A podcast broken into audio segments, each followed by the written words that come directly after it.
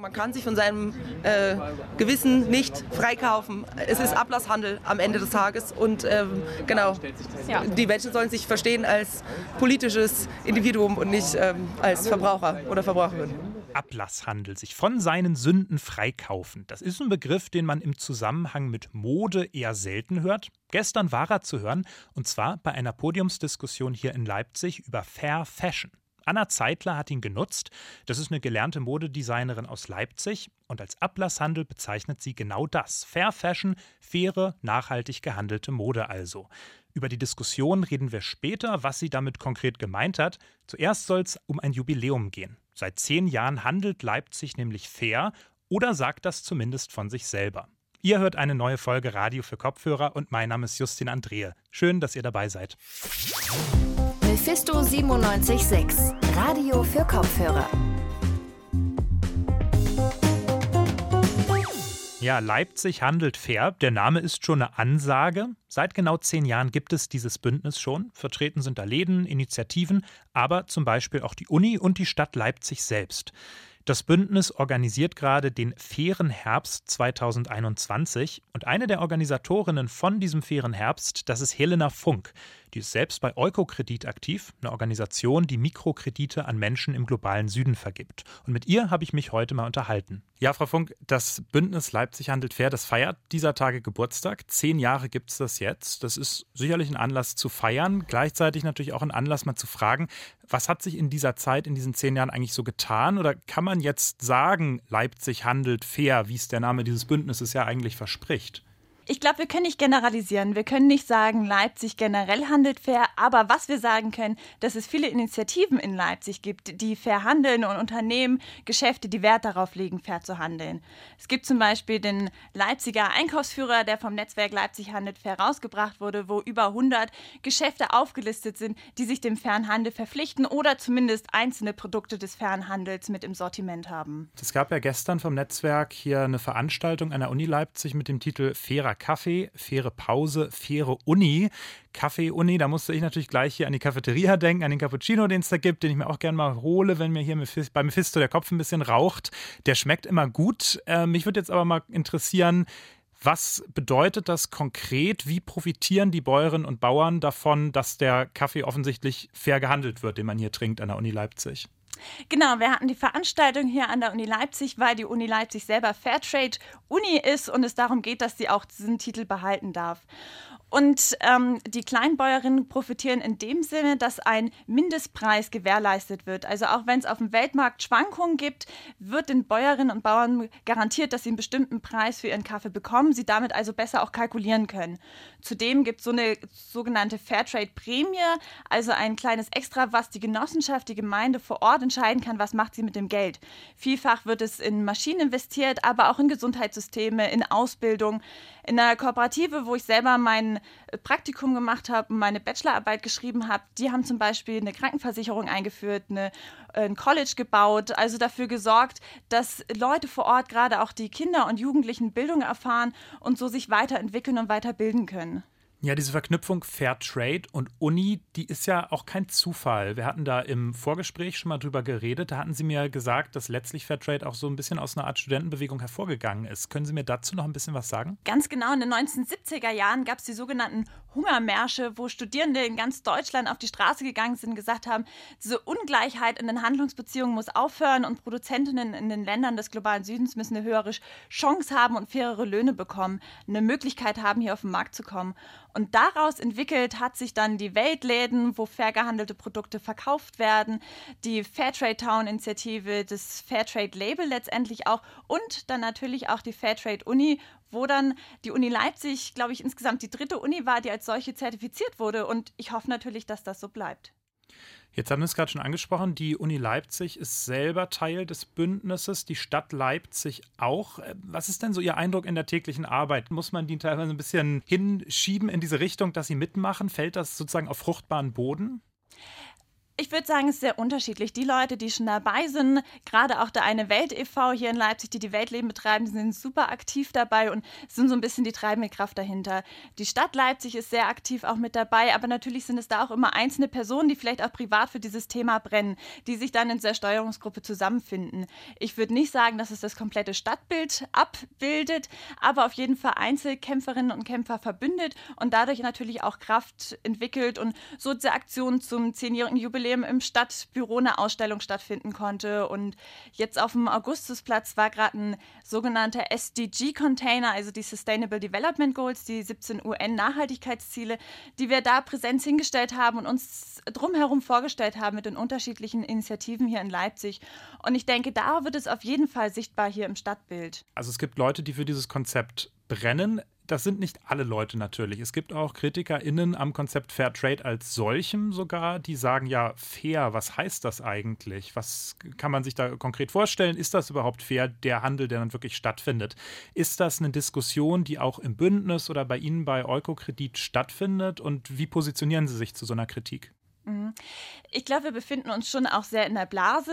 Das heißt, mit der Kritik werde ich vor allen Dingen von außen konfrontiert. Und ich stimme hinzu, dass fair, fair gehandelte Produkte ist kein geschützter Begriff. Das heißt, erstmal jeder kann von sich behaupten, er handelt fair, er hat faire Preise, er zahlt faire Löhne. Dann, finde ich, können wir uns vor allen Dingen eher auf Siegel verlassen, also zum Beispiel das Siegel von Transfer, dass wir einfach gucken, welche Standards werden damit erfüllt.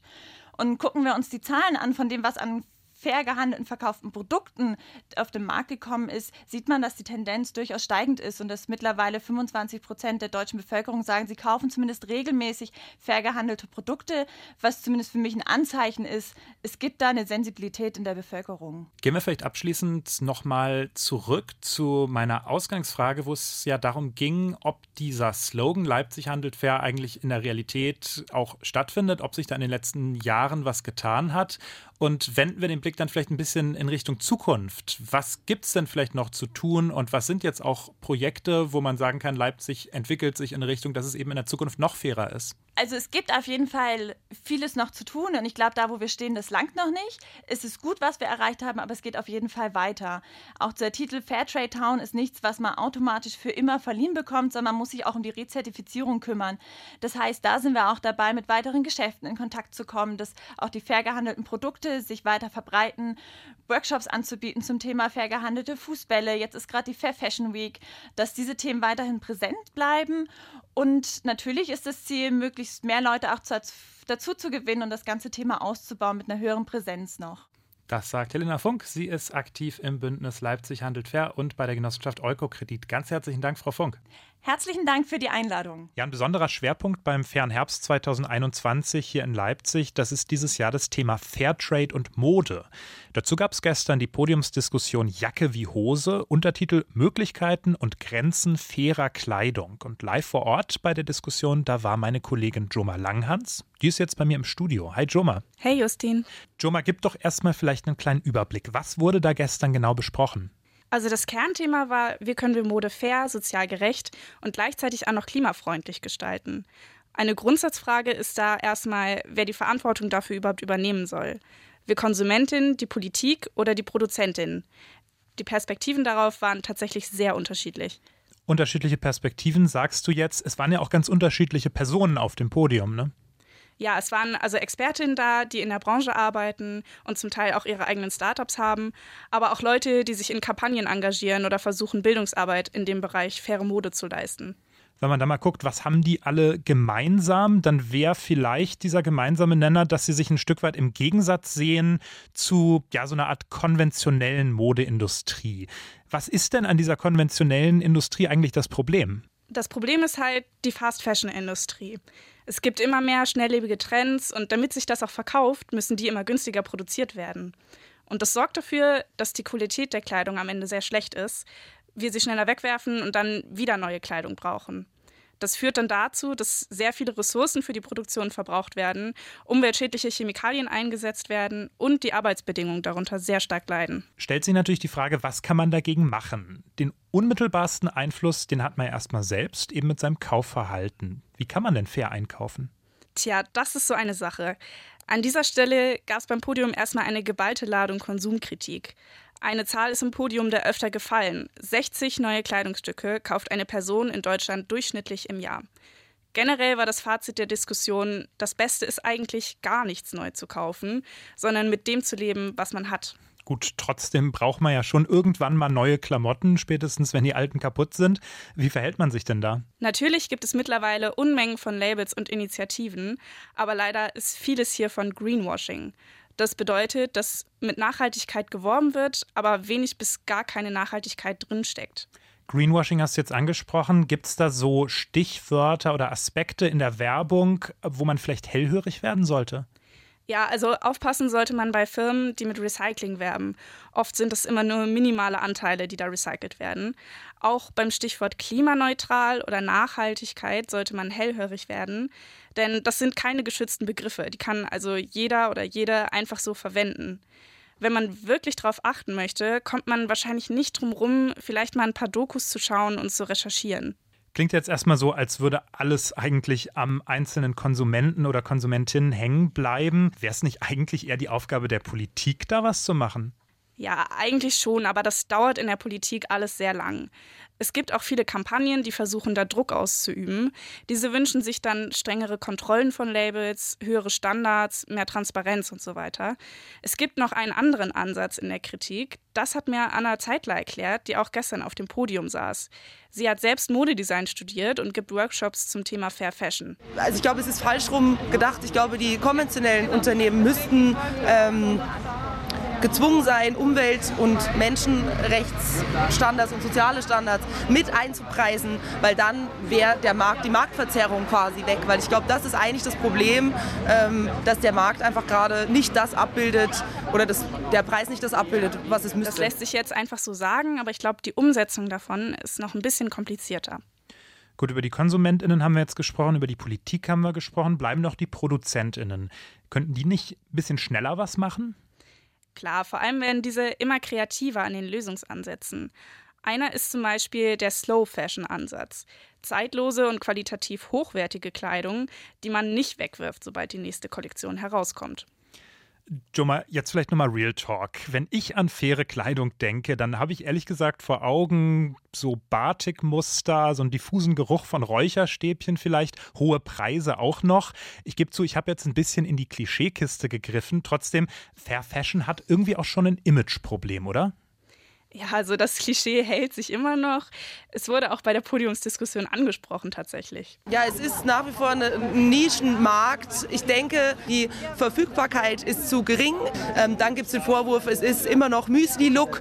Ähm, ob das jetzt so stimmt, ist die Frage, aber das hält sich auf jeden Fall nach wie vor, dieses Argument. Und natürlich auch der Preis ist, glaube ich, schon äh, ein Ding. Und man muss, kann man jetzt vielleicht die Frage stellen, ist der Preis gerechtfertigt? Dass sich nicht jeder oder jede Fair Fashion leisten leisten kann, ist nochmal eine andere Sache.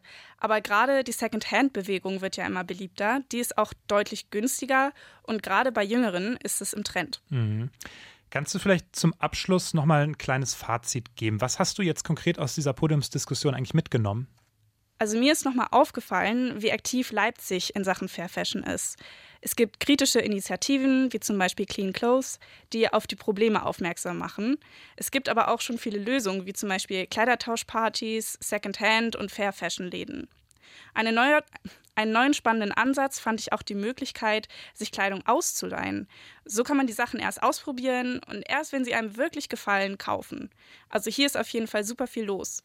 Das sagt meine Kollegin Joma Langhans. Sie war gestern bei der Podiumsdiskussion Jacke wie Hose vor Ort. Danke dir, Joma. Gerne. Ja, und wenn ihr noch mehr Interesse an Fairtrade in Leipzig habt, Infos gibt's unter leipzig-handelt-fair.de. Den Link findet ihr auch nochmal in den Show Notes. Und damit sind wir auch schon am Ende der heutigen Folge von Radio für Kopfhörer. Ich bedanke mich ganz herzlich bei Eva Heiligensetzer, bei Joma Langhans und bei Magdalena Uwer.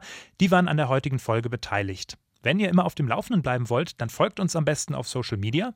Bei Instagram und bei Twitter findet ihr uns unter Mephisto976 oder einfach direkt auf radiomephisto.de mit vielen spannenden Artikeln. Mein Name ist Justin Andrehe. Auf Wiederhören. Mephisto 976, Radio für Kopfhörer.